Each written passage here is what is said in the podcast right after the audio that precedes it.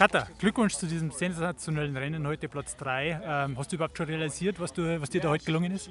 Nicht wirklich. Es kommt vielleicht so langsam, aber gerade bin ich echt noch angespannt. So viele Interviews hatte ich noch nie und ich bin einfach total glücklich und dankbar für alle, die mich da unterstützt haben. Jetzt hat sich das ja über die letzten Tage schon angedeutet, dass du gut in Form bist oder sehr gut in Form bist. Ähm, ab wann hast du gemerkt, da ist halt mehr drin wie ein weiterer Top-10-Platz in Anführungszeichen? Ähm, eigentlich erst so in der letzten Runde. Ich hatte es ja schon ab und zu, dass ich mich gut gefühlt habe und auch vorne mitgehen konnte. Normalerweise kam aber also sonst immer der Mann mit dem Hammer so bei Kilometer 7 oder 8 und er kam diesmal nicht. Und dann habe ich halt in der letzten Runde gedacht, okay, dann probiere ich es halt und ich freue mich total, dass es aufgegangen ist. Es hat eigentlich in allen Abschnitten gut ausgeschaut. Du bist immer Top 5 äh, Platzierung gelaufen, ähm, in der Abfahrt gut, das Material wahrscheinlich gehabt, äh, in den Anstiegen gut ausgeschaut. War das heute einfach, äh, ja, hat alles zusammengepasst heute, oder?